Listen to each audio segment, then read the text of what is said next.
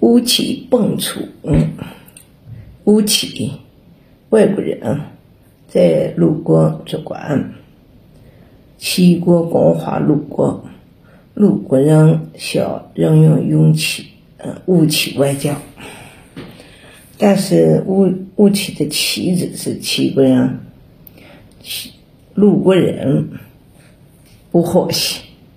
吴起便杀了妻子，来请求担任鲁国的将。他把齐军打得大败。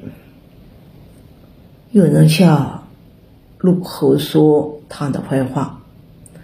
吴起最初失婚，曾生母亲死了，他也不回家去守丧，因此被。真称赶走。现在他又杀了妻子来请求做你的将帅。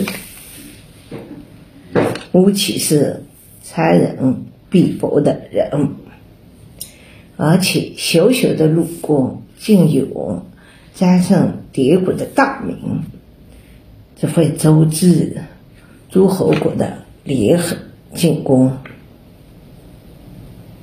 吴起知道后，怕有危险。听说魏文侯贤明，于是去投奔他。魏文侯向李克询问吴起的情况。李克说：“吴起这个人贪心好色，然而在用兵打仗方面。”就是死马让驹也不能超过他。于是魏文侯以吴起为将，攻打秦国，攻取了五座城池。吴起做大将后，同最下级的士卒穿一样的衣服。吃一样的饭食，虽卧时不仆，自自搓洗；行军时不骑马，不乘车，亲自背着该由士卒们担负的粮食，与士卒们分担劳苦。士卒有患孕居的。吴起为他送西农血，士卒的母亲听到这些消息之后哭泣。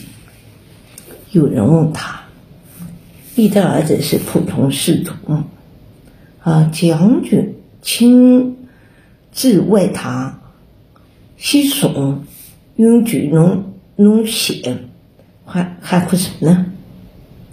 士卒的母亲说：“不是这样。从前，吴公西送儿子他父亲的农居，他父亲作战时勇我之前从不退去，被敌人杀死。吴公现在又西送我儿子的农居。”我不知道儿子又叫死在哪里，因此他，因此为他哭泣。魏武侯坐船沿西河顺流而下，行船行到河中时，他对吴起说：“华山河河铁血坚固。”多么美啊！这是魏国的大宝。吴起回答说：“国家的大宝在于实行德政，而不在于铁血结果。古代三流士，西有洞庭湖，东有彭蠡者，却不。”施行德政，被夏禹所灭。相接的国土，东边有黄河、济水，西边有华山，南有伊有伊曲山，北有阳城坂。他也因不实行仁政而被商汤火逐。商周的国境内，西边有孟门山，东边有太行山，苍山在他的北境，黄河流经他的南境，但他施政不仁德。周武就把他灭了，所以国家的大宝在于德政，而不在于山河铁血。假使主君宁波行德政，那么这川中的人都是你的敌人哩。魏武侯说：“这话说的很有道理。”魏魏国以天文为相，吴起不高兴，想与魏王比功绩。吴起说：“统领全国的军队，做士卒。”使士卒作战勇敢，视死如归，敌国不敢来侵犯。这方面，你跟我吴起相比，怎么样？天王说：“我不如你。”吴起又说：“政治众多的官员，安定广大的百姓，使户库充实。”这方面，你跟我吴起相比，怎么样？吴起回答说：“我不如你。”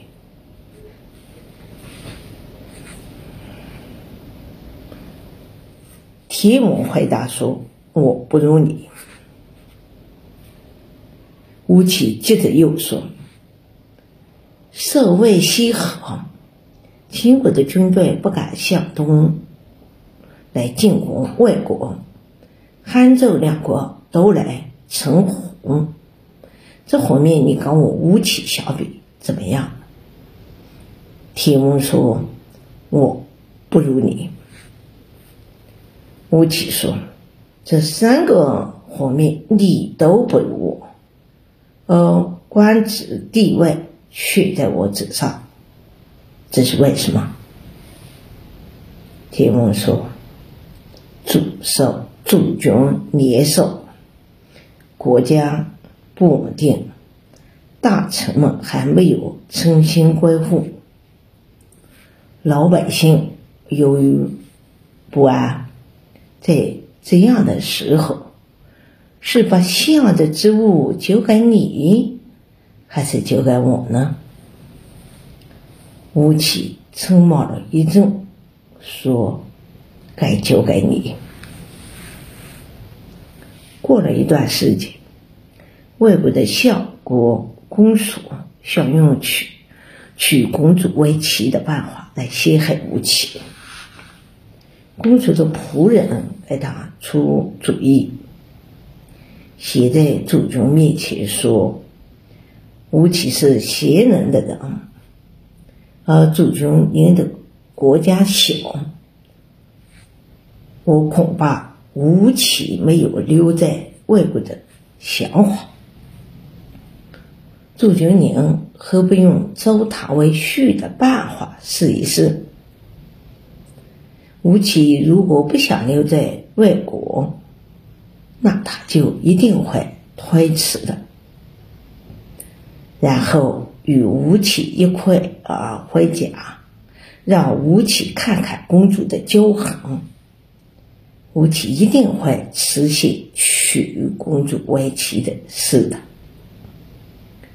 公孙听从了仆人的计策，吴起果然推辞娶公主的是魏武侯怀疑吴起，因此不信任他。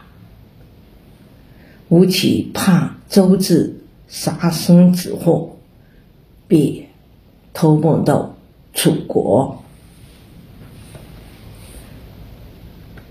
楚悼王早就听说吴起有本领，就任命他为相。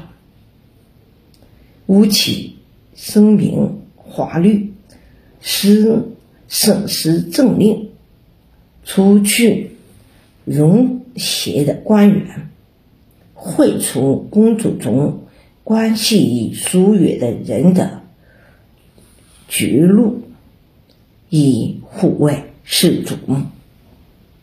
其目的在于强兵保国，破除优秀的词士们所宣扬的合纵连横言论。于是，在南河平定了北越，在北河使晋国军队退却，向西河攻伐秦国，使诸侯。各各国都畏惧楚国的强大，但这样却招来国内贵戚和大臣的怨恨。永卒病居周而我二十一年，楚悼王去世。贵戚大臣们围攻吴起，吴起护卧在楚悼王尸体旁，攻击吴起的人射击吴起时，击中了楚悼王的尸体。上葬完了后，楚绪王即位。命令令尹将作乱的人全部杀掉。因作乱攻打吴起而被，诛灭众族的超过七十家。